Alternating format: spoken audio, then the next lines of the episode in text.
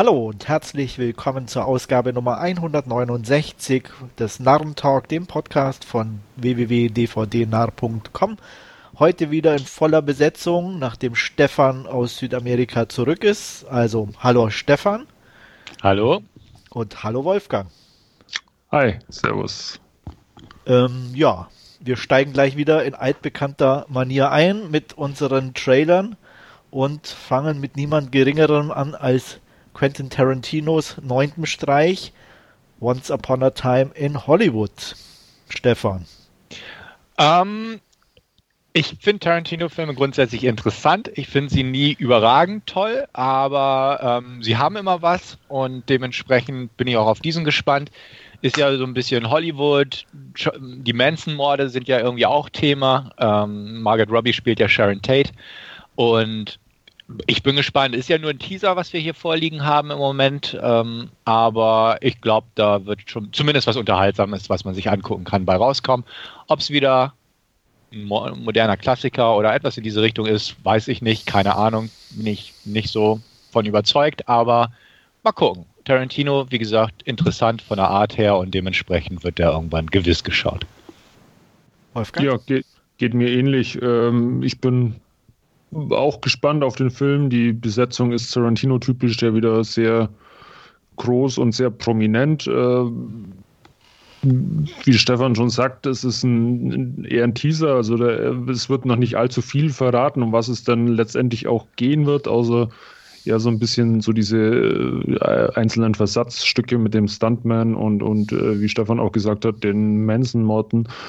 Ähm, aber was, was konkret äh, die Geschichte sein wird, äh, ist noch nicht oder kann man noch nicht viel äh, rauslesen aus, aus dem Trailer.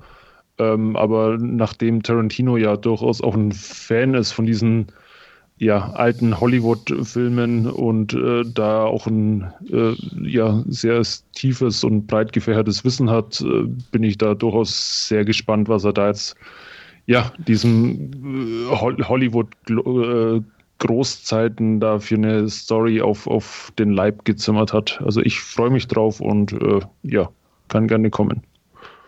Ja, ich bin noch zwiegespalten, bin ich ganz ehrlich. Ähm, ja, ich, einfach von, von der Stimmung her und auch von der Art und Weise. Auf der einen Seite haben wir irgendwie so diesen fiktiven Schauspieler. Ich vom Namen her sagt er mir nichts, also ich gehe mal davon aus, dass er nicht echt ist, mit seinem Stunt-Double und auf der anderen Seite dann den, ja, die, wie du schon angesprochen hast, Stefan, die Manson-Geschichte, die ja, ich weiß nicht, ob der in dem, den wir da gesehen haben, hier auch dann Manson heißt oder auch einen fiktiven Namen hat, aber was ja doch eher eine ernste Thematik hat mhm. und ähm, das will in meinem Kopf noch nicht so ganz zusammen. Da bin ich ganz ehrlich. Deswegen warte ich da nochmal der Dinge, die da kommen. Ja. Weil ich meine, er hat ja auch äh, den Zweiten Weltkrieg äh, in, in, einem unterhaltsamen Film verpackt. Also ja, oder die Sklaverei in den Südstaaten. Ja, auch. Also mal gucken. Ja, mal gucken. Bin ich auch sehr gespannt drauf. Zumal ja so einige Manson-Filme jetzt irgendwie ja anrollen ja, aus ja. irgendwelchen Gründen. Und äh, ja, mal gucken. Also gucken werde ich ihn auf jeden ja. Fall auch, weil denke mal, die, das sind schon immer, irgendwie du schon sagtest, jeder hat immer irgendwas. Ähm, mm. Bin auch nicht ein Fan von allen, aber äh, ich, sehenswert ich muss, in einem gewissen Art ja. und Weise sind sie doch alle. Ich muss gestehen, mir wächst The Hateful Eight langsam ans Herz irgendwie. Ich habe den ja, seit er erschienen ist jetzt auch zwei, dreimal oder so gesehen und das ist ja allein schon immer ein Zeichen, wenn man einen Film dann durchaus mehrmals anschaut, obwohl man beim ersten Mal, ich glaube, wir hatten den sogar im Podcast mal besprochen, ja, Hateful Eight. Mhm. Das äh, alle schwer, mit dem bin ich nicht ehrlich. so begeistert waren, aber irgendwie, ja, wächst er mir ans Herz. Ja. ja. Also ich habe zweimal jetzt geguckt, aber auch beim zweiten Mal okay. hat es nicht zu mehr Punkten ja. oder, oder mehr Zugang für mich gereicht. Ich werde mit Jackie Brown wohl nie warm werden. Oh, okay. Oh, das ist ein, einer meiner Liebsten. Ja. Okay, nee, ja, ich, weiß ich auch nicht. Ich, ich mag den, der ist irgendwie von, von der Stimmung und von der Musik. Uh, ja, ich finde den ganz großartig. Also, ja, großartig nicht, aber ich mag den auch. Also, ähm, den, den fand ich immer ganz amüsant. der hat, wie, wie, wie Wolfgang sagt, einfach eine gute Grundstimmung in dem Sinne, in dem er sich mhm. bewegt. Ähm, klar, ich meine, der ist jetzt nicht so, ähm, ich sag mal, auffällig oder, oder mit ganz so viel Witz oder, oder äh, aber der hat einfach yes. eine gut durchgängige äh. ähm, ja, Ebene, die er einhält und nicht so, er ist ja. nicht so sprunghaft und schwankend. Ja, da ist die Geschichte, glaube ne? da ist die Geschichte auch von Elmore Leonard und nicht von Tarantino bei, bei Jackie Brown. Ja. Mhm. Also von daher, ja, nicht, nicht unbedingt mein Lieblings, aber definitiv ja. einer, der, der immer wieder mal Spaß macht. Gut, dann kommen wir zu ja, Weltraum und Erde und Natalie Portman, Wolfgang. Lucy in the Sky. Ohne Diamonds. Äh, wie bitte? Ohne Diamonds. Ja. Ja. ähm, ich muss gestehen, der sah sehr spannend aus. Ähm, allein von, von der Besetzung mit äh, Natalie Portman in der Hauptrolle als, als Astronautin in den, lass mich raten, 60er oder 70ern, wahrscheinlich eher frühe 80er, so, so den, den Settings nach zu urteilen, äh, die, die dann irgendwie ja, nach, nach ihrem Weltraumtrip auf die Erde zurückkommt und irgendwie da ja wohl nicht mehr klarkommt oder keinen kein Sinn mehr in, in, in, dem Leben auf der Erde sieht. Ähm, der sah sehr spannend aus, der Trailer, fand ich. Ich fand ihn auch interessant auf jeden Fall, ähm, auch weil der von dem Macher der Serie Legion ist. Dan Stevens spielt ja auch hier mit. Ähm, bin ich einfach mal gespannt, ob das auch so ein bisschen so ein bisschen trippy wird, so wie Legion die Serie ja auch ist. Ähm, interessant, sagen wir es mal so. Haut, haut mich nicht um, so von dieser Astronautenthematik oder so, dachte ich auch, hm, okay. Aber ähm, bin neugierig geworden. Und mal gucken, was da noch mal bei rumkommt, wenn man ein bisschen mehr vielleicht überfährt, in welche Richtung es jetzt tendenziell geht. Ähm, hat mich neugierig gemacht, sagen wir es mal so. Mich nicht. Okay. nee, ich weiß nicht. Also hat mich nicht angesprochen. Äh, von der Thematik her, von der Optik her, sieht solide aus, aber oh, ja. Nee, war nichts dabei, wo ich irgendwie sage, müsste ich gucken oder so. Mhm. Ähm, mag sich vielleicht noch ändern. Ähm, irgendwann anschauen um, werde ich mir sicherlich, aber ähm, ich kann noch mit dem Trailer nicht so viel anfangen, in welche Richtung das geht und tu mir da echt noch schwer. Mhm. Mal gucken, ob wenn da so die ersten Stimmen zum Film dann kommen, ähm, ob es da was gibt, was mich dann eher anspricht. Aber momentan, nee. Könnte nicht mal genau sagen, warum, aber es, es fühlt sich für mich irgendwie so. Äh, im, Englischen gibt es das schöne Heavy-Handed. Mhm. Äh, so, und das, ähm, so, das Gefühl hatte ich hier. Wir warten es mal ab. Ja. Ähm, ja. Wenn wir schon beim Weltraum sind oder bei Fast Science Fiction, kommen wir mal zu richtiger Science Fiction. äh, äh, ja. Was soll man dazu sagen? Warriors of the Future oder wie heißt er? Ich glaube, Warriors, ja. Warriors of Future. Of Future, ohne The auch noch. Ja. Ja. Äh, ja. China lässt grüßen. Big Budget. Ja. ja. Wolfgang, sag mal was. Mir fällt ähm, so nicht viel ein irgendwie. ich freue mich auf den. Äh, zu, zum einen, weil er von der Besetzung halt auch wieder äh, sehr prominent ist für, für Hongkong äh, mit Louis Ko, Karina Lau, Nick Joing, Lau Jingwan, wie, wie sie alle heißen, die mitspielen, also die, die ganze Arige irgendwie. Ähm, und dann sah auch für, für Hongkong oder chinesische Verhältnisse echt cool aus. Äh, da, da ist ja bei vielen Filmen so, dass es effekttechnisch einfach ein bisschen hm, ja noch nicht ganz das Hollywood-Niveau dann immer ist oder ja, die Effekte per se immer ein bisschen auffallen.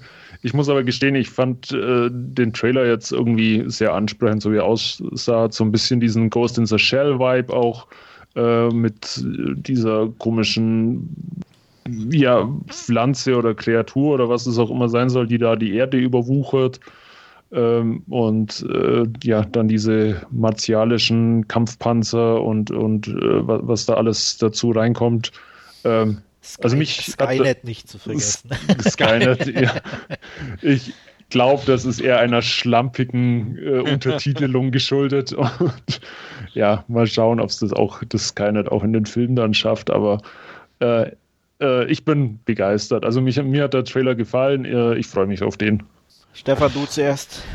Ich kenne keine Darsteller, also super prominent besetzt, sagt mir null, was aber schon viel für mich spricht, dass ich da einfach keine Ahnung von habe. Aber ich muss sagen, den Trailer fand ich nett. Also fand ich lustig anzusehen, dachte mir auch, ja, so eine, so eine dumme Unterhaltung könnte es werden. Dieses Skynet-Gebrabbel dachte ich auch, äh, okay. Aber ähm, ja, sah, sah halt wie so ein Action-Baller-Science-Fiction-Film aus. Ähm, ist halt natürlich die Frage, ob das die coolsten Szenen des Films oder die actionreichsten Szenen jetzt alle kombiniert waren. Ähm, ja, also ich würde ihn mir vielleicht angucken. Wenn er irgendwie auf Netflix verfügbar wäre, würde ich definitiv mm. mal reingucken, einfach weil ich denke, oh, vielleicht einfach so ein kurzweiliges Action-Spektakel, wenn es nicht gerade zweieinhalb Stunden geht, das Ganze. Aber ja, ihr wisst meine Einstellung, ich bin nicht so der, der Asia-Film-Fan, aber da sah die Action gut aus, die erwähnten Effekte sahen gut aus, Pff, Story müssen, glaube ich, bei solchen Sachen jetzt nicht unbedingt Oscar-Niveau haben. Ich, ich fand, sah unterhaltsam aus, ähm, behalte ich mal so ein bisschen im Auge. Jo, definitiv dumme Unterhaltung, können wir, glaube ich, unterschreiben. Ähm, ich fand es okay, ähm, angucken werde ich mir, nachdem es dumme Action ist, ihn sicherlich auch mich hat noch ein bisschen gestört, dass es äh, vom, vom Look her irgendwie ein bisschen trist wirkte. Zwar gut gemacht, aber halt alles irgendwie so, so blau-grau im Ton. Mm. Und ähm, ob es da mal auch ein Change of Setting oder so gibt, wäre natürlich schön, weil sonst könnte es ein bisschen dröge werden. Äh, wenn er natürlich dann Nonstop-Action liefert, sei es drum, aber meistens ist es ja bei so Hongkong oder China Sachen dann nicht unbedingt gegeben. Da wird dann immer viel schwadroniert dazwischen und palabert. äh, sollte das hier auch der Fall sein, wird es, glaube ich, eher anstrengend. Aber ja. wir lassen uns mal überraschen. Ja. Ähm, der Regisseur Nguyen Fai ist, äh, das, oder beziehungsweise der Film ist jetzt ein Erstlingswerk von ihm auch. Äh, der junge Mann hat bis jetzt eher immer äh, im, im Special Effects Department gearbeitet und dafür etliche Filme, äh, ja, die, die, die Effekte gemacht und das ist jetzt irgendwie, ja, seine erste Regiearbeit, die er macht und ähm, deswegen hatte ich mich so ein bisschen an äh, Monsters von Gareth Edwards äh, äh ich nicht. erinnert auch. Nee, auch nicht. nicht, nicht vom, vom Stil jetzt her, aber eher so ein bisschen von, von der äh, Entstehungsgeschichte des, des Films. Ja. Der ja auch. Ja, gut, die kenne ich nicht und nur ja. weil es jetzt ein Erstlings ja, ist. Also. Ja. Also ich hatte nachgeguckt, irgendwie, glaube ich, hatte ich gelesen, 56 Millionen Budget. Also das mhm. ordentlich. Auch, es ist, ist schon ordentlich und, und Monsters war ja ein Low-Budget-Ding. Ja. Ähm, ja, also es gibt ja viele Filme, wo einfach die Effektkünstler irgendwann dann vor die Kamera getreten sind. Aber wie gesagt, wenn es für dumme, kurzweilig nette Unterhaltung reicht, warum nicht? Gar kein Thema. Gut, bleiben wir beim Science Fiction und kommen zu Starfish, der, würde ich mal sagen, definitiv für Stefan gemacht ist. Oh ja, definitiv. Also bin sehr neugierig auf den, muss ich echt gestehen. Ähm, am Anfang dachte ich, hm, okay, mal wieder dieses letzter Mensch auf Erden-Setting. Ähm, kennt man jetzt inzwischen auch ganz gut. Aber weiß nicht, die Machart des Trailers, dieses künstlerische, das so ein bisschen vom, vom Stil her durchschimmerte, ähm, ja, hat mich einfach angesprochen. Auch so diese, diese Viecher, die da wohl rumlaufen und einfach das Ganze. Ähm, sieht für mich wunderbar aus, also definitiv was für mich. Ob der jetzt letztendlich diesen Erwartungen standhält, keine Ahnung. Die Kritiken waren auf jeden Fall gut, als er jetzt gerade in den Staaten rausgekommen ist im Limited Release. Ähm, ich bin neugierig und das, das, wie du selbst sagst, Andreas, das passt genau in mein Beuteschema und dementsprechend den habe ich fest im Blick. Aber du wahrscheinlich auch einigermaßen. Ja, so halb. Also er so hat mich nicht, halb. ja, er hat mich irgendwie nicht so völlig gepackt. Äh, weil erstens, wie du schon sagst, mal wieder letzter Mensch auf Erden Thema. Ähm, da hatte ich vor kurzem erst irgendwo was gesehen, was auch nicht so ganz so prickelnd war. Oder äh, ja, es, es, gab in letzter Zeit viel zu viel mhm. eigentlich in der Richtung. Ja. Ähm, war jetzt hier auch so, was, was dich anspricht, war jetzt für mich nicht so prickelnd, auch mit diesen vielen Stilrichtungen und äh, zwischendurch auch sogar Comic und was weiß ich. Ah, uh, ja, also da, da, da bin ich noch unsicher, ganz ehrlich. Also ich, mhm.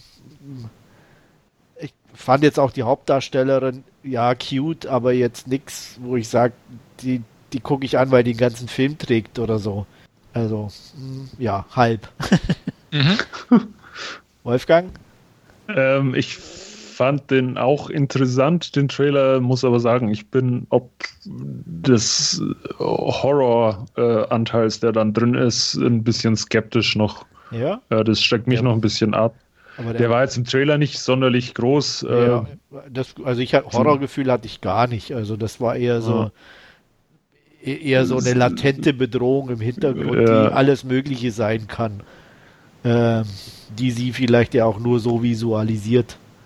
Keine Ahnung. Also. Keine Ahnung. Äh, Oder da ja, könnte ich, es in die erwähnte Monsters-Richtung gehen, dass das ja vielleicht einfach Kreaturen sind oder so, die gar nicht böse sind oder so, sondern nur von manchen so angesehen wird. Keine Ahnung.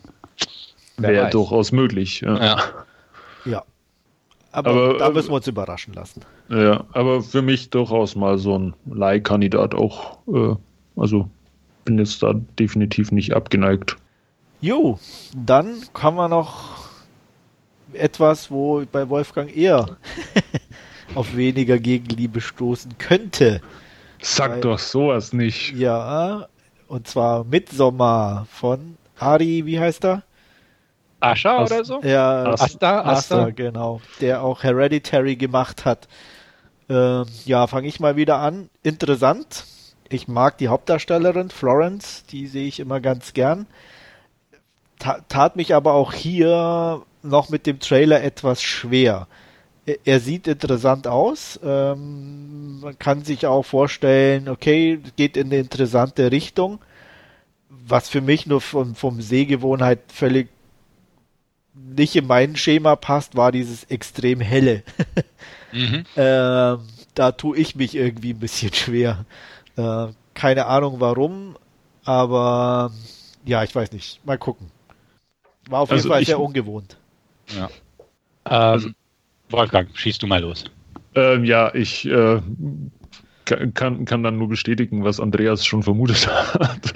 äh, mich interessiert er jetzt nicht so, so wirklich. Ich habe äh, Hered Hereditary, Hereditary genau. Hered habe ich nach wie, ja, wie auch immer heißt, ich habe nach wie vor auf der Leihliste, habe ihn also noch nicht gesehen. Ähm, ja, aber Midsommer hat mich jetzt vom, vom Trailer nicht so wirklich äh, gepackt und, und einfangen können. Also da ja, ich, den, den werde ich wohl vorerst mal auslassen. Ähm, ich bin gespannt auf ihn, nicht, nicht primär wegen dem Trailer, sondern einfach, weil ich äh, gespannt bin, mit welchem Film der Regisseur weitermacht, weil sein Hered Hereditary, genau, den fand ich echt stark. Der war auch schon ungewöhnlich und ähm, wirklich gut, meiner Meinung nach. Einer meiner Highlights letztes Jahr. Und allein deswegen bin ich neugierig. Beim Trailer gebe ich Andreas recht ähm, ungewöhnlich, so von der Farbgebung, von diesem hellen her.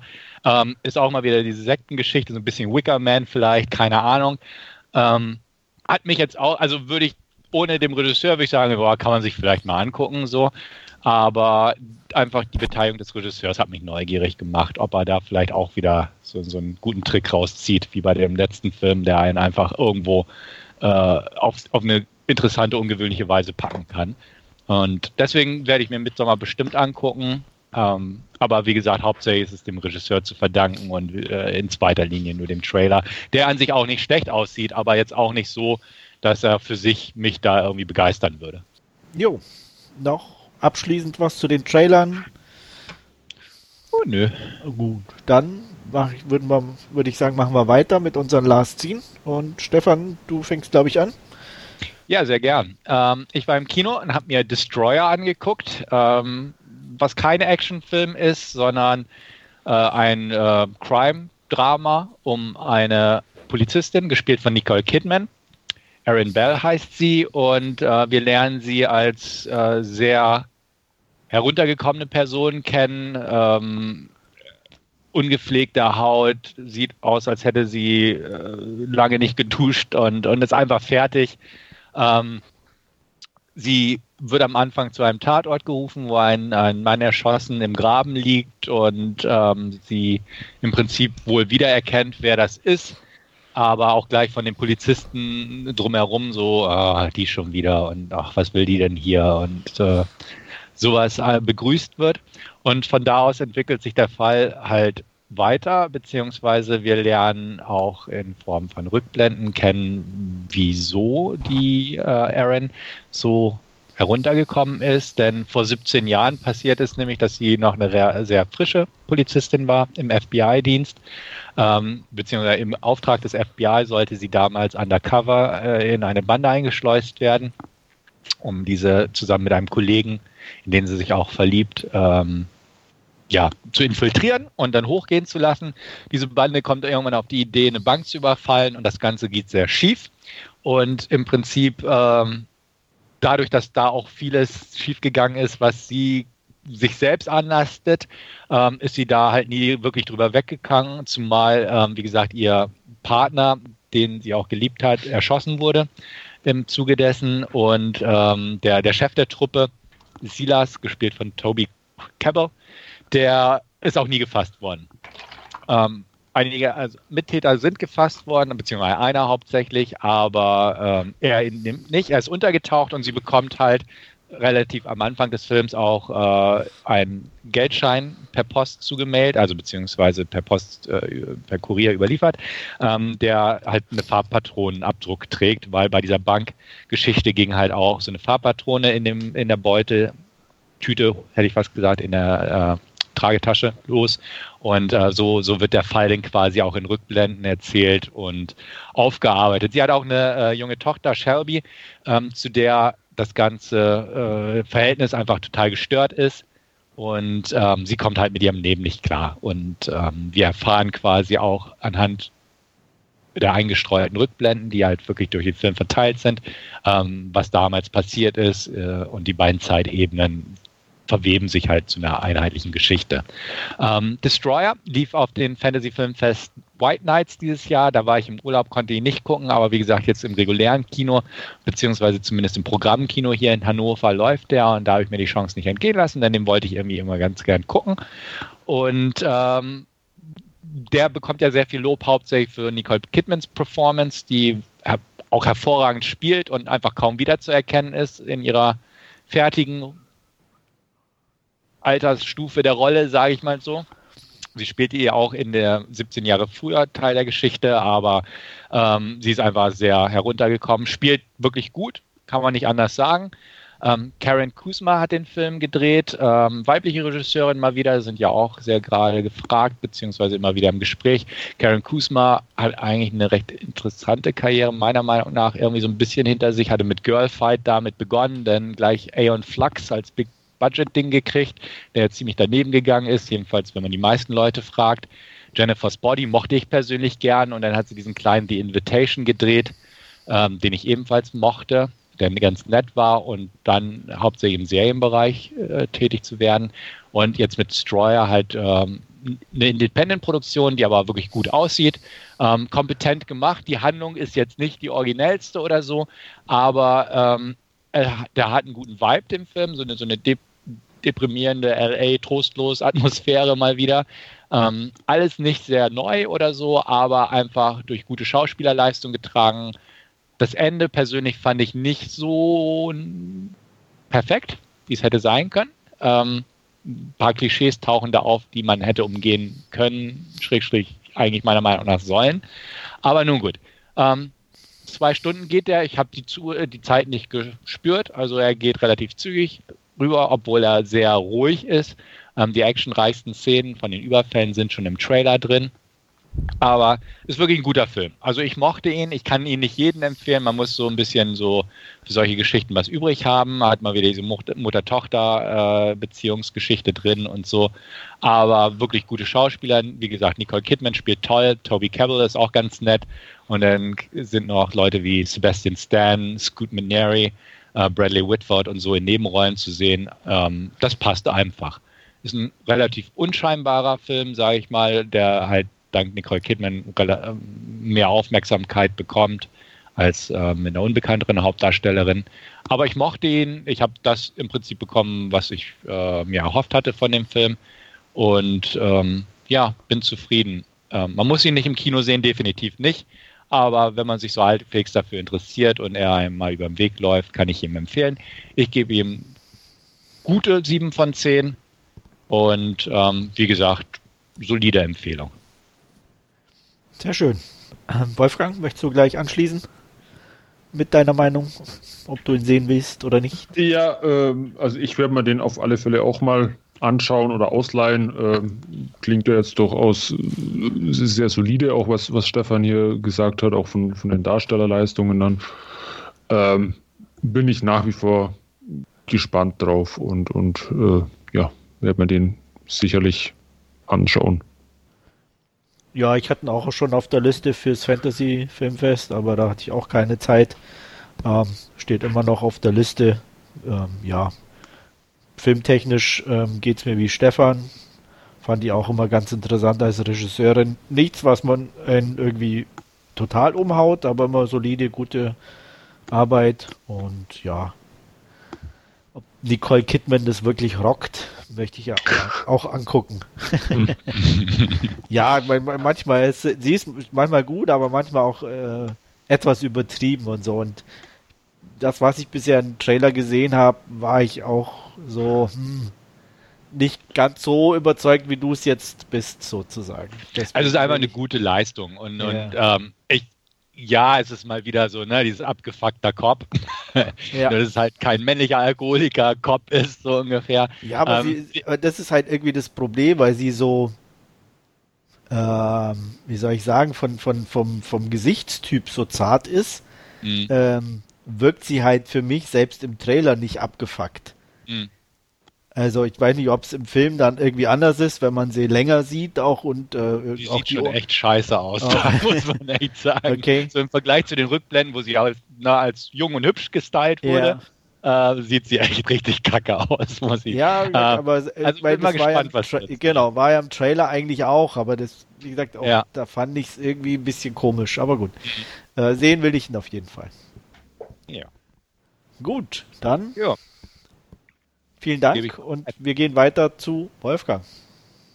Ja, und ich äh, beschäftige mich gerade mit einer Doku-Serie auf äh, Netflix, Formula One, Drive to Survive, pünktlich auch zum Saisonauftakt, der jetzt letzte Woche war, ähm, gab es bei Netflix eine ja, äh, Doku-Serie mit äh, zehn Folgen, die sich alle so in einem Zeitraum zwischen oder von, von 27 bis, bis ungefähr 40 Minuten oder so bewegen.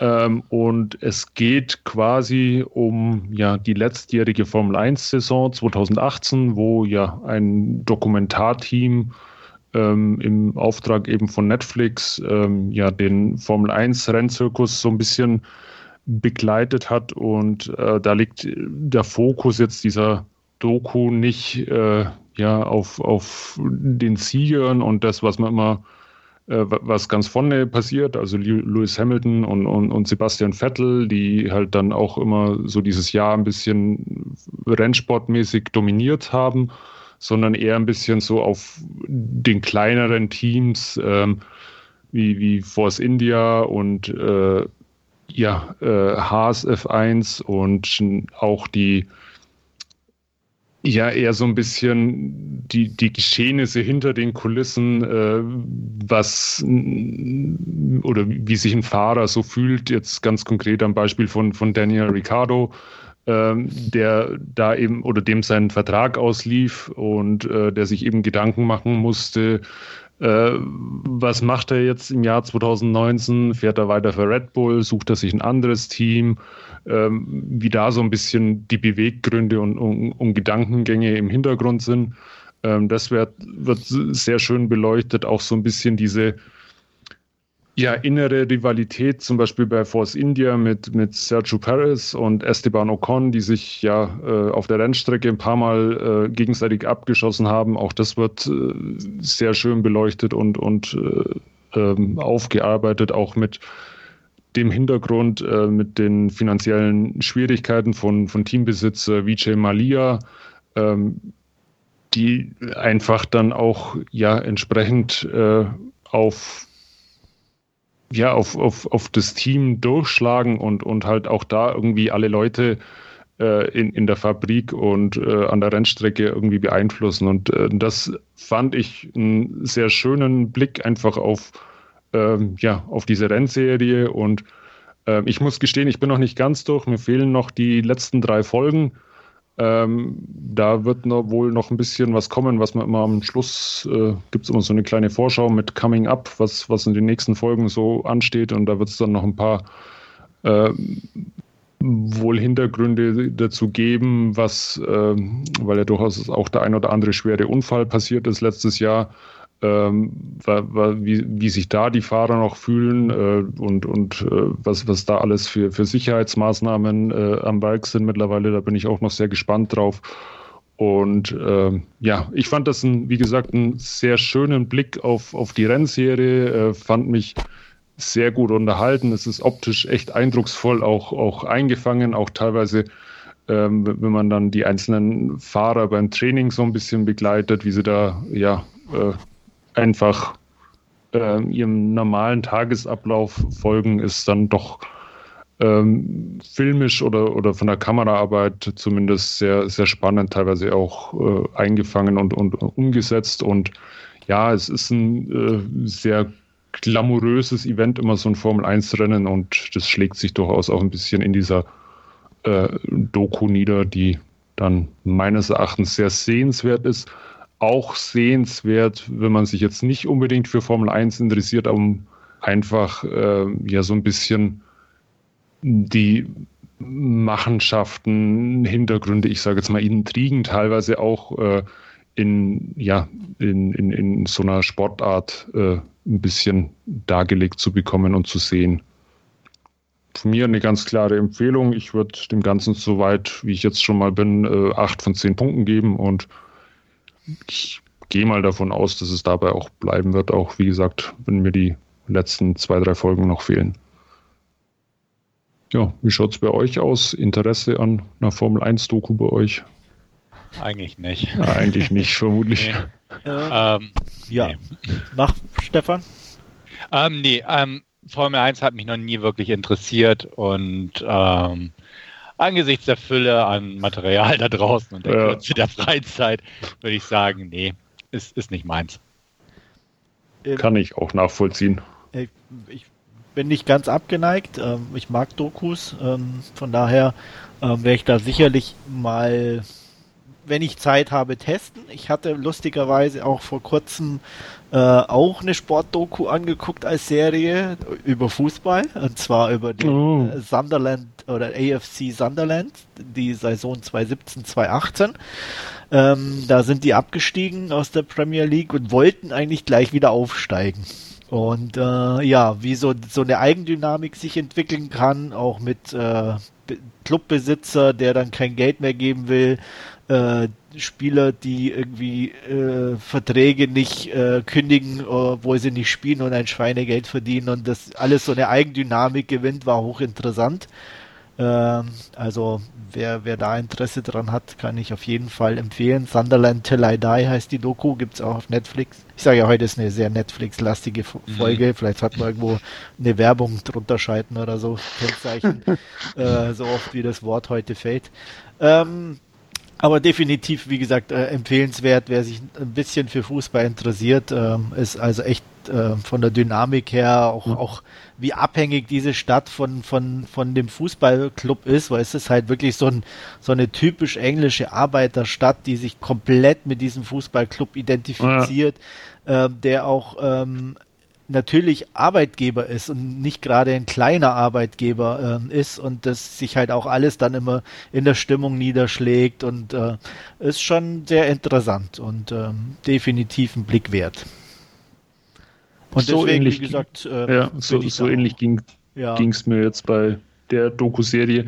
Ist auch, Entschuldigung, ist auch von den Machern, die äh, die Senna-Doku äh, vor einigen Jahren gemacht. Ist, ja. ja, genau. Also da sind, ich glaube, die, die Produzenten oder so sind, okay. sind die gleichen. Ja. ja. Nö, also ich werde sicherlich mal bei Gelegenheit reingucken. Wobei ich in letzter Zeit die das Interesse Formel 1 ist jetzt für mich nicht mehr so gegeben. Ja, ich, ich mir, mir fehlen so ein bisschen die, die Typen. Ja. Es ist auch sehr langweilig, muss ich gestehen, die letzten ja. Jahre mit, mit dieser Dominanz von Mercedes äh, nimmt ja, ein nicht bisschen. alleine deswegen würde mich stören, aber ich, ich mag die alle von dem als Typ nicht. Ach ja, da, ja, da ist also, schon der ein oder andere dabei. Ja, aber dann. entweder, nein, also tut mir leid, Vettel ist ein Idiot für mich, ich mag den nicht. Äh, Hamilton ist irgendwie völlig neben der Mütze, also der ist ja lebt in einer eigenen Welt. Ähm, und der Rest ist halt so, ja, eher schon so Kategorie netter Schwiegersohn, äh, so unauffällig. Ähm, ja, aber ähm, da jetzt an, an, dem Punkt ganz interessant, glaube ich. Ähm, schau dir die Doku an, da kommt es nicht durchaus ein, ein, bisschen anders dann teilweise auch rüber oder man sieht dann auch ein paar andere Seiten, weil auch äh, Daniel Ricciardo wird ja immer so, er lacht immer und das breiteste Grinsen in der Boxengasse und so weiter. Äh, ja, da kommen schon in, in der Doku, sieht man schon auch noch ein paar andere Seiten dann. Ja, ne, das ist ja auch gut so. Das, dafür und das ja, ist, ne? Äh, Aber ja. das Problem ist, das siehst du halt in den normalen Formel 1 Übertragungen nicht. Da Wes, nicht. Wo halt jeder stimmt. so verkauft wird, äh, nicht, ne? ja. und deswegen ist es halt komplett uninteressant. Dazu ja. noch dann die langweiligen Rennen. Äh, ja, also ich meine, Schumacher war jetzt auch nie einer, den ich mochte, aber das war halt irgendwie so ein, so halt ein kantiger Typ irgendwo.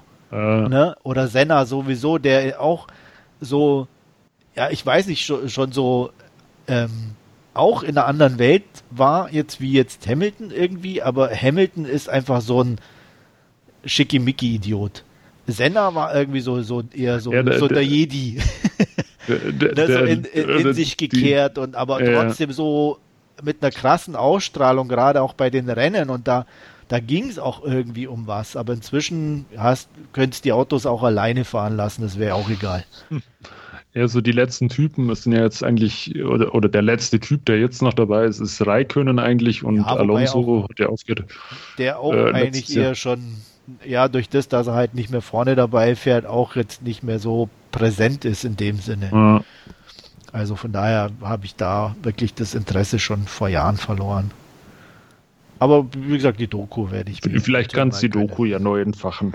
Mal gucken. Interesse. Gut, dann beschließen wir das hier. Und ähm, ja, nächste Netflix-Geschichte. äh, ich habe mich, äh, nachdem es ganz viele positive Stimmen gab, an Love, Death and Robots Season 1 gewagt. Äh, ja, im Endeffekt eigentlich nichts anderes als eine Anthologie. Äh, Kurzgeschichten. Wenn es nicht so viele wäre, hätte man die auch in einen Film packen können.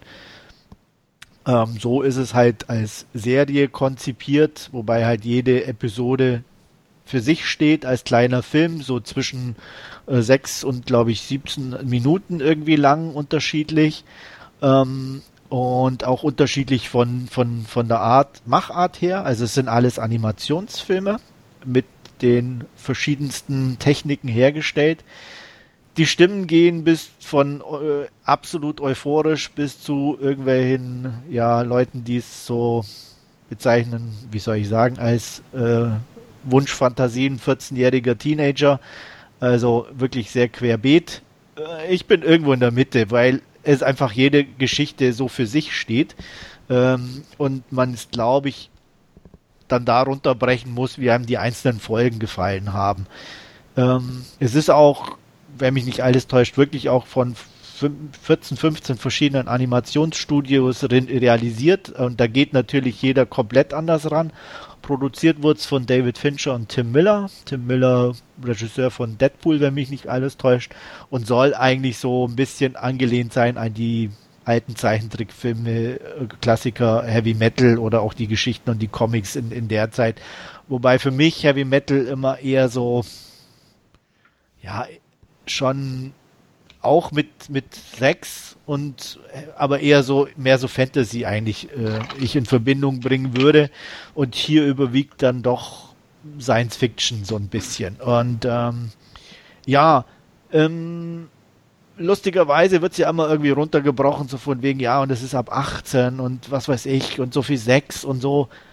Also entweder bin ich abgebrüht oder ich habe es nicht festgestellt, dass da extrem viel Sex drin ist, weil ähm, von den, ich weiß gar nicht wie viele Folgen, 16, nee, 8, doch 18 Folgen, ich glaube, wenn in zwei oder drei es definitiv zu sechs kommt oder äh, angedeutet wird, dann war es das auch schon. Also da würde ich das jetzt nicht primär an erste du, Stelle du, setzen.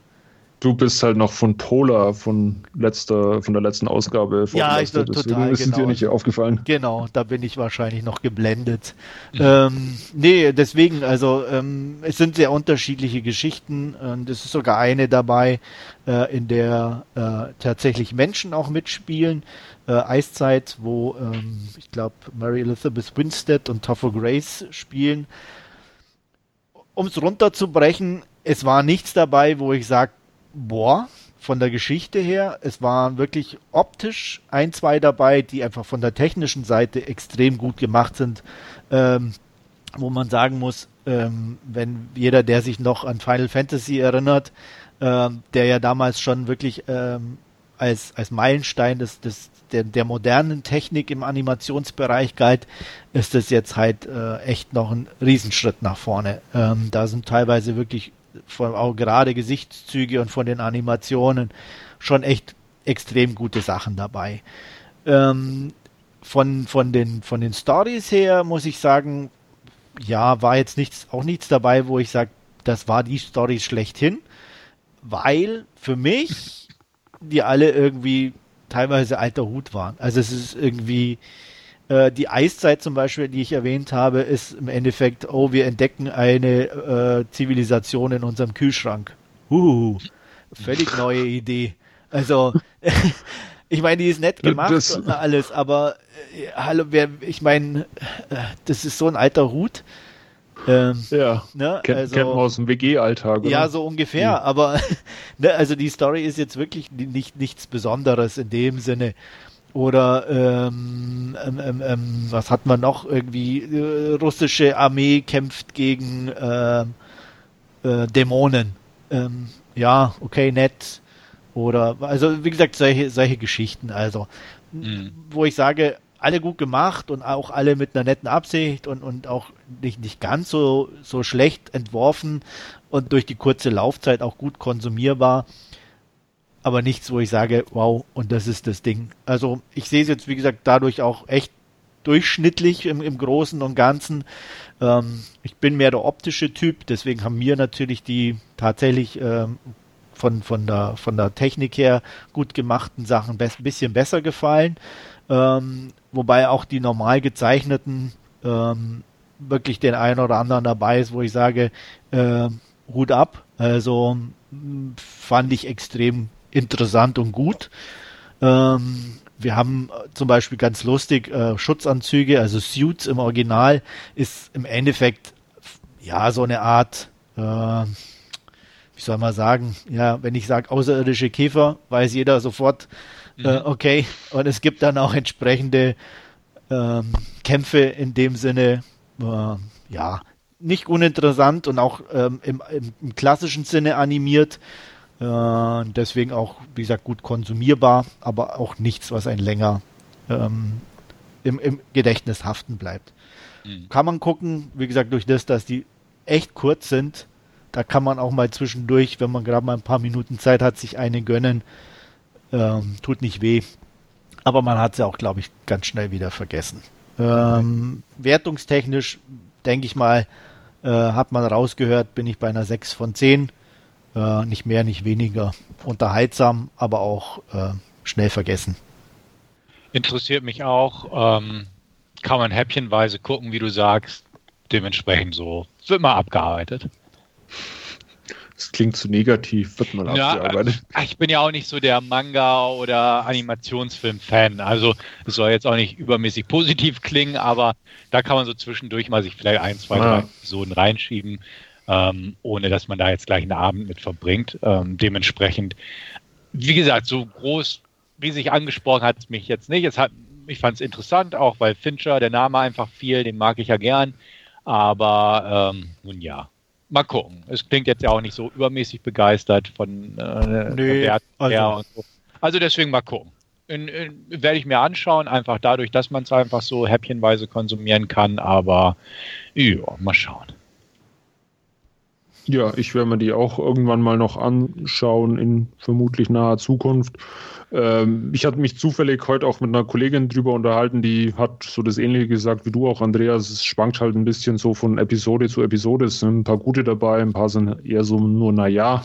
Äh, eine ist wohl mit einem Joghurt, der die Weltherrschaft an sich reisen will, Ja, hat sie gesagt. äh, ja, auch halt sowas, wo, ne, wo, wo man sagt, okay, das ist jetzt storytechnisch äh, nichts, was einen vom Hocker haut und Äh. äh, aber es ist halt kurz, ne? Also es tut auch nicht Ja, weh dann und, tut- und dann- ne? ja, also genau. man, man guckt so weg und äh, äh, ja, abgehakt nächste Folge. Äh, äh, was sie noch gesagt hat, fand ich jetzt zumindest ganz, oder äh, hat mich jetzt noch mal ein bisschen äh, eher in die Richtung auch gestoßen, es mal vielleicht doch ein bisschen früher anzuschauen. Äh, sie hat es ein bisschen mit, mit äh, Animatrix von ja, äh, Matrix verglichen, wo sie auch irgendwie, keine Ahnung, wie viele Folgen das waren, acht oder so, äh, irgendwelche ja, Vorgeschichten und Prequels zu, äh, zum Matrix-Film oder zu dem Matrix-Universum quasi Ja, erzählt hatten. ähm, ja, Wo- ja, wo- wobei, wobei das halt halt thematisch komplett zusammenhängt, ne? Ja, genau. Ähm, was hier einfach nicht der Fall ist. Du hast Ja. halt 18 komplett unterschiedliche Geschichten. Also deswegen ist es hier halt eine klassische Anthologie, wohingegen Animatrix ja eher so wirklich so eine animierte Vorgeschichte war. Ja, genau. Also ist von, von, von dem her schon ein bisschen unterschiedlich. Aber ja, ja werde ich mir auch demnächst mal anschauen, wie gesagt. Nachdem es ja durchaus kurz und schmerzlos ist, dann, wenn es äh, mal einem nicht zusagt, äh, Ja, ja. Da ist ja es halt schnell vorbei sozusagen. Selbst wenn einem die Folge nicht gefällt, weiß man, ach ja, zehn Minuten und dann nächste Folge. Ja. Oder, oder ich mache Pause und äh, guck mal irgendwann die nächste an oder so. Ah, ja. Das ist halt schon dann ein Unterschied äh, zu einer normalen Serie. Jo, das war's hierzu. Und heute kommen wir zu unserer Hauptreview und dreimal dürft ihr raten, auf welchem Streamingdienst wir gelandet sind. Ich werde Uh. nicht nochmal sagen. Ich werde nur sagen, Stefan, Max, gi- Max Dome. nein, äh, wir können alle anderen auch noch nennen. Äh, Stefan, gib uns die Inhaltsangabe. Genau, und ich verrate auch den Titel des Films vor allem. Und zwar Triple Frontier haben wir uns ausgesucht heute. Und da geht es um äh, im Prinzip einen ehemaligen amerikanischen Soldaten, äh, Santiago Pope Garcia, gespielt von Oscar Isaac, der sich inzwischen damit äh, sein Geld verdient, dass er als äh, Berater und auch ähm, ja, als, als tatkräftiger Unterstützer für südamerikanische Polizei oder Antidrogen-Taskforces äh, engagiert im Kampf gegen die dortigen Kartelle. Und äh, eines Tages gelingt ihm äh, es über eine Informantin von ihm, mit der er auch äh, privat zusammen ist, äh, eine Information zu erlangen, dass ein großer Kartellboss, ähm, Lorena heißt der Mann, ähm, eine große Summe Bargeld gehütet haben soll an einem Ort, wo er auch auffindbar ist, denn dieser Mann ist so der Staatsfeind Nummer eins dort, ähm, beschert der Zivilbevölkerung relativ leid, viel Leid durch einfach seine, sein Gewaltregime, weil er Hinrichtungen durchführen lässt und halt die Drogen und Kriminalität forciert. Und ähm, ja, hat halt auch sehr viel Geld, was er äh, bei sich zu Hause in seiner Villa im Dschungel, wie sich herausstellt, hütet, denn er vertraut keine Banken und da ist keiner auch so blöd auf die Idee, ihn dort äh, zu, überfallen zu wollen. Er selbst kommt aber genau auf diese Idee, also unser Garcia. Und ähm, dabei greift er auf ein paar ehemalige Kameraden aus seinen Special Forces Zeiten zurück, die inzwischen halt wieder in der Heimat, nicht mehr im aktiven Dienst sind. Da wäre zum Beispiel Tom Redfly Davis, gespielt von Ben Affleck, der sich als Makler inzwischen versucht, eher schlecht als recht äh, die Scheidung zu finanzieren von seiner Frau, seine Kinder zu versorgen und sich selbst da auch noch einigermaßen Lebensstandard aufrechtzuerhalten. Dann gibt es noch äh, Francesco Catfish Morales von Pedro Pascal, einem begnadeten äh, Piloten, der aber gerade äh, Probleme hat mit seiner Lizenz. William Ironhead Miller, Charlie Hunnam spielt diesen. Ähm, ist ebenfalls dabei. Der ist, äh, gibt Reden vor neuen Rekruten Mil im Militär, sagt einfach, wie toll es ist, ähm, quasi für die amerikanische Fahne oder fürs, fürs Land, Vaterland in den Kampf zu ziehen und dessen Bruder Ben Miller, gespielt von Garrett Hedlund, der sich im Prinzip sein Geld damit verdient, dass er MMA-Fights beschreitet und ähm, oder Cage-Fights, wie auch immer. Äh, Im Amateurbereich natürlich. Also dementsprechend alles äh, gute, tolle Soldaten, die für ihr Land äh, viel Blut und Schweiß vergossen haben, aber jetzt sage ich mal, ähm, jetzt nicht die großen Karrieren haben, jetzt wo es im Zivillebenbereich ist. Und äh, den bietet er im Prinzip an. Mensch, hier, wir gehen da runter und kundschaften das aus, bereiten das alles vor, damit äh, die dortige Taskforce da ähm, den Laden ausheben kann. Ähm, jedem wird eine gute Bezahlung versprochen, beziehungsweise er bezahlt sie damit und ähm, sie fliegen kurzerhand runter nach Südamerika, ähm, kundschaften das aus, stellen fest, ähm, wie theoretisch man dort vorgehen kann, ähm, um da äh, auf dieses äh, Grundstück, äh, das relativ gut bewacht ist, äh, vorzudringen und an, den, an die Zielperson zu gelangen und natürlich auch das Geld sicherzustellen.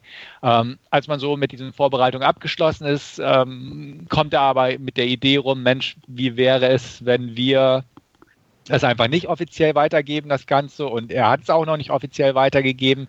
Und ähm, ja, ob sie es nicht gleich selbst machen wollen. Und na, dann werden ihre ganzen finanziellen Probleme mit einem Schlag erledigt und alles wäre toll. Ähm, das übliche hin und her so ein bisschen, aber man kommt relativ schnell natürlich auf die Idee, jupp, wir machen das. Soll keiner zu Schaden kommen, außer höchstens die Zielperson, weil er ein böser Mensch ist.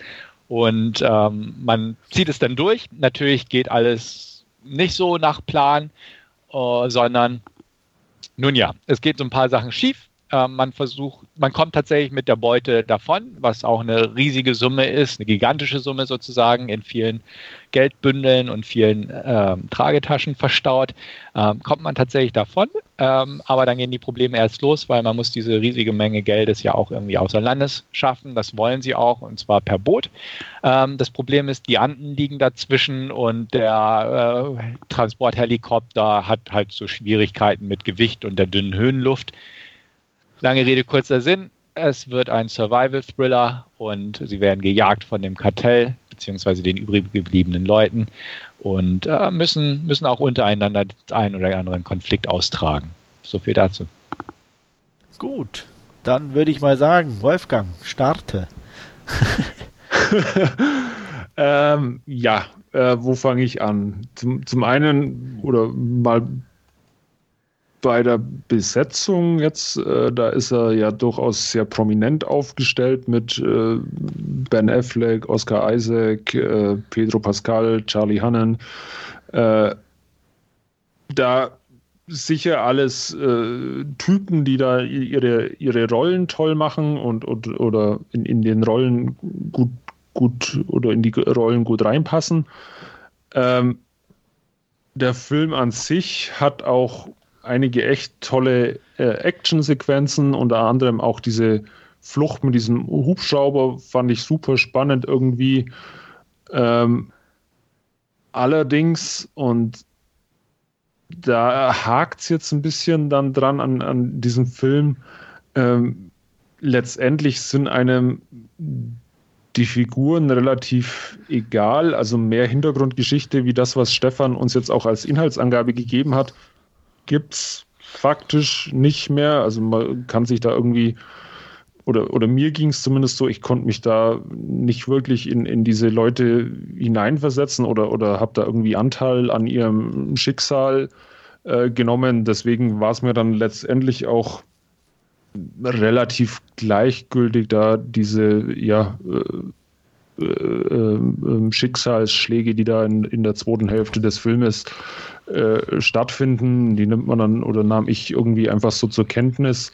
Ähm, habe hab ich aber jetzt nie irgendwie als, als, als großes dramatisches Ereignis wahrgenommen. Und auch dieser äh, Drogenboss und, und diese angebliche Festung da äh, mitten im Dschungel ähm, fand ich jetzt so, wie sie eingefangen war und, und äh, wie auch die, ja, äh, die, die, das Drogenkartell dargestellt worden war, eigentlich nicht wirklich als, als Gefahr oder als, als Bedrohung für ja, diese, diese Elite-Soldaten irgendwie. Also er hat, er, er, war, also es war für mich eher so ein, eine 0815-Geschichte irgendwie und da ist er irgendwie nie, nie drüber hinausgekommen, meines Erachtens.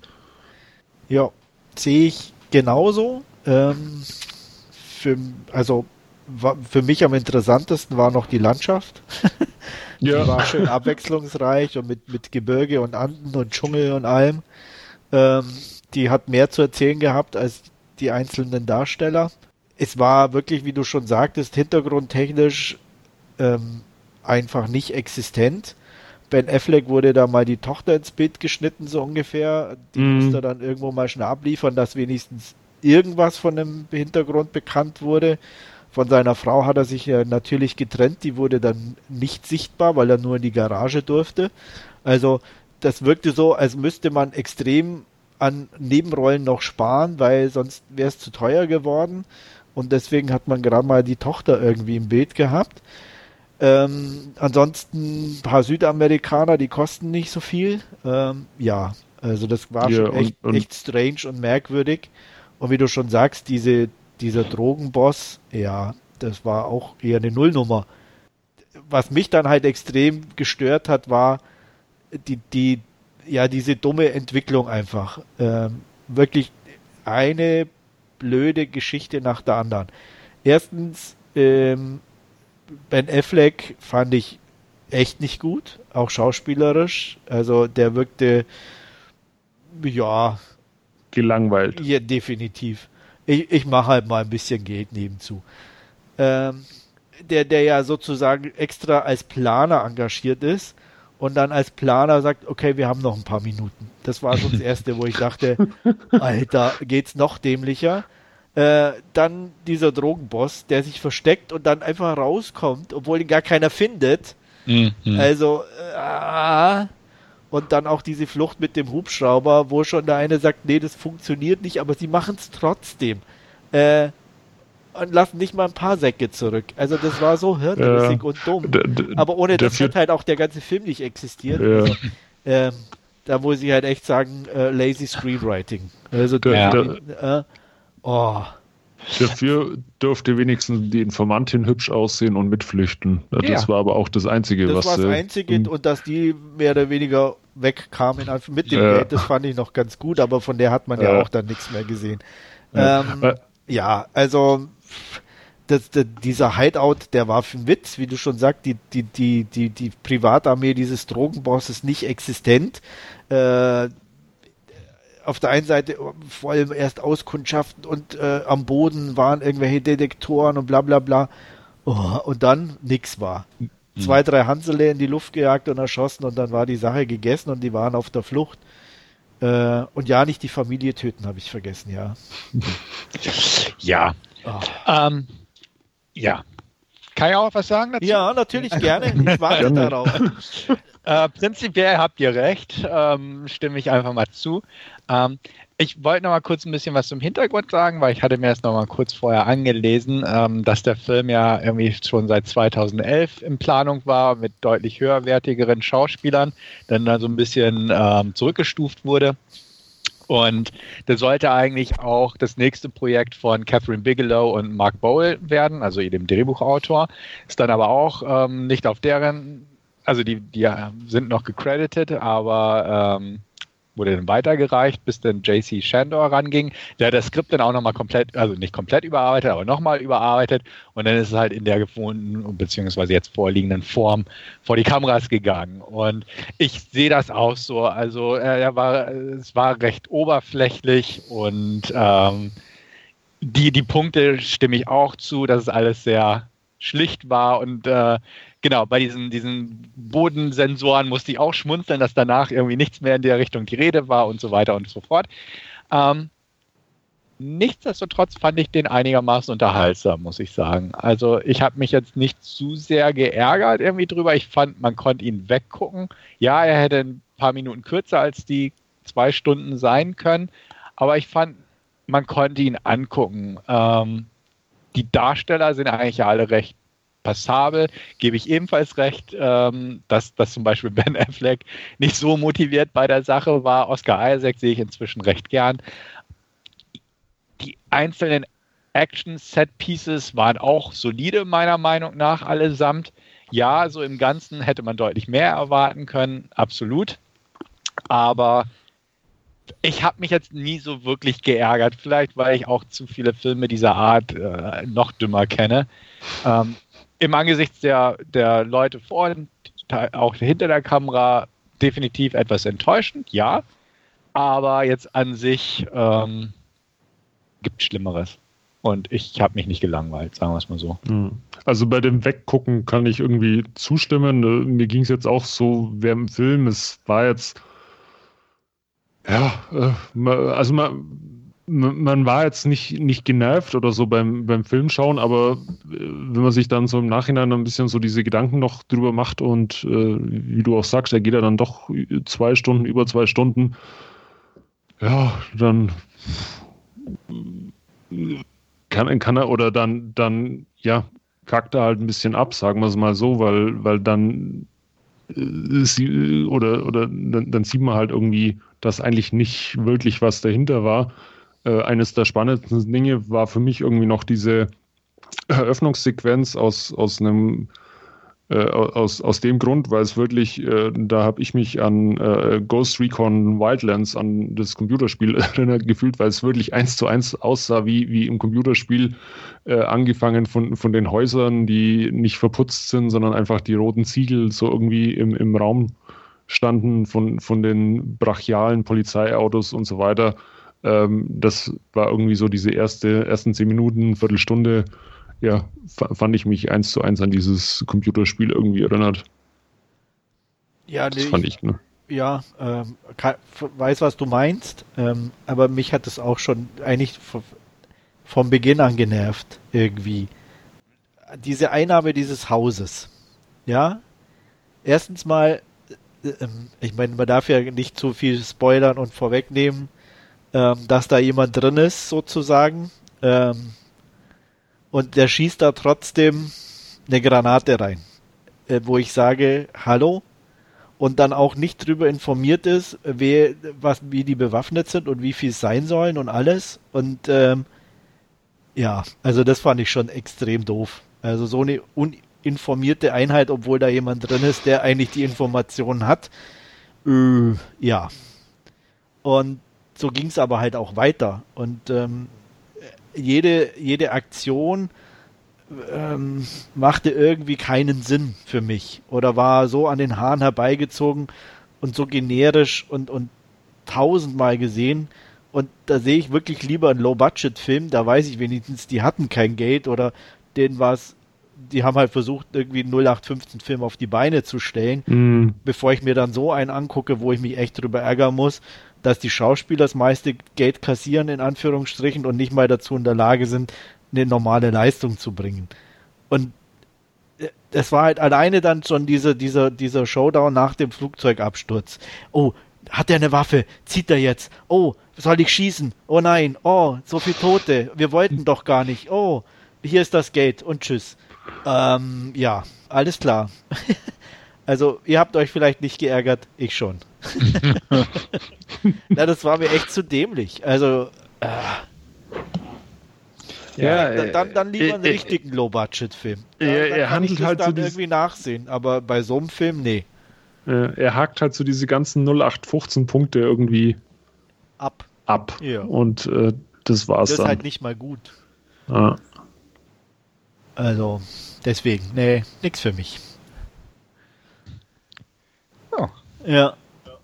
Und ich meine, äh, auch, auch ähm, allein immer so diese, diese, diese Andeutungen, die dann in, ins Nichts verlaufen sind, so von, als, als die dann irgendwie meinte, äh, die, die, die Dame, die mit dem Geld dann endlich weg war, äh, ja, es ist ja viel mehr und was meint ihr, es ist ja nicht nur das Drogenkartell jetzt hinter euch her, wo man sich echt dachte, oh, es könnte noch interessant werden, wer steckt da eventuell noch mit drin? Niemand. Überraschung. Nichts passierte. Mhm. Also, ja. Und dann die generöse Geste zum Schluss, wo ich dann so kurz ja. am Abkotzen war. äh, ja, ja, und aber auch, auch diese künstlich heraufbeschworenen inneren Konflikte da in ja. der Gruppe, wie, wie es da über die Anden ging und genau, dann die auch jeder... nur noch so, so ein Satz und dann ist doch, ach, oh, ist doch alles halt, ach komm. Ja. Wir sind doch alte Buddies und ah, das ist der, dem Druck geschuldet und eigentlich sind wir ja nicht so. Äh, genau. Ah, Mann, nee. Sorry, but not sorry. Okay. Aber ich, ja. es freut mich, dass ihr wenigstens einigermaßen Spaß hattet. Nein, wirklich. Also ja, ähm, okay. für, mich, für, mich, war es nicht so berauschend. Spaß würde ich es jetzt nicht nennen. Weggucken konnte man halt. Ja, Zeit tot. Oder Stefan? Äh, ja, ja, ja. Hattest, du hattest du Spaß? Na, Spaß nicht. Nein, nein, nein. Aber, also aber wie gesagt, mir, mir hat halt einfach ein bisschen die Action auch gefehlt. Also weil selbst die, die vorhanden war, ich meine, der Flugzeugabsturz war gut gemacht und, und auch interessant, auch so äh, an sich, klar. Ähm, deswegen war er jetzt also, nicht komplett Grütze oder ja. so, aber viel Action hat er jetzt nicht. Ein genau, paar Szenen, ja. die ganz ordentlich waren. Wie ja. gesagt, diese Hubschrauberflucht. Ja, das war, ist halt, so. denke ich, auch das Problem irgendwie von, von dem, dass er sich nicht so richtig entscheiden konnte, macht er jetzt oder ist jetzt ein Film über die Probleme in der Gruppe oder, oder wie sich das entwickelt oder so, ist es eigentlich eher so ein, so ein ja, so, so ein Action-Piece. So, mhm. Er konnte sich auch irgendwie nie richtig entscheiden, was, was, was ich auch dann doof fand. Mhm. Ja, li lieber nochmal das A-Team anschauen. Oder ja, Sicario. Ja, dann eher ja, Sicario, also, ähm, ja. aber ja, es ist so ein, so ein, Zwischending. Also wie gesagt, man kann Sicario gucken oder man kann auch Tränen der Sonne nochmal gucken. So oh ja, ungefähr. stimmt. Tränen ja. der Sonne. Den ja. ich auch schon lange nicht mehr gesehen ja. habe. Aber ne, solche Sachen, das ist halt so, so eine Kombination aus beiden. Oder so eine Kombination aus so äh, was, Miami Vice. Ja, oder was Beth Catherine Bigelow draus hätte machen können oder was Peter Burke hätte draus machen können. So ja. ungefähr. Also ja, ich, ich weiß ja, was ihr meint. Ich tat mich auf jeden Fall, um es heute ja. nochmal zu sagen, schwer. Ja, das hört man raus. Gut. Aber wir wollen doch auch wissen, wie schwer ich es hatte oder wie, wie ihr es weggucken konntet, um mhm. mal unsere Zuschauer in eine Richtung zu bringen. Äh, oder uns. Was gebt ihr denn? Ähm, knappe 6 von 10. So, ja, ich war im Überlegen, 6 von 10 oder knappe 6 von 10, also irgendwo so da in dem Bereich. Ja, da schließe schließ ich mich an. Ich bin auch bei 5 bis 6 von 10. Ich, ich habe äh, initial 6 von 10 gegeben und ah, jetzt so beim drüber diskutieren oder so hat er noch ein bisschen verloren, glaube ich. Darum würde ich jetzt vielleicht ja 5 bis 6 von 10 geben. Einfach auch mal in diesem Bereich. Ja, bei mir sind es knappe vier. Uh. Uh. Ja, ich meine, ja, ich mein, da bin ich ja nicht so weit von euch weg, aber nachdem ja. ich halt nicht, nicht, nicht weggucken konnte und mich halt so geärgert habe, ähm, und er für mich dadurch halt auch nicht mehr durchschnittlich ist, ähm, mhm. bleibt ja nur die vier eigentlich übrig. Ne? Mhm. Also mhm. von daher denke ich mal nachvollziehbar. Ja. Gut. Ja. So viel zu unser, unserem Netflix-Podcast. Jetzt habe ich doch nochmal gesagt. Wolfgang ja. muss den Werbetag mit dazu machen. Ja, werde ich machen. Ja.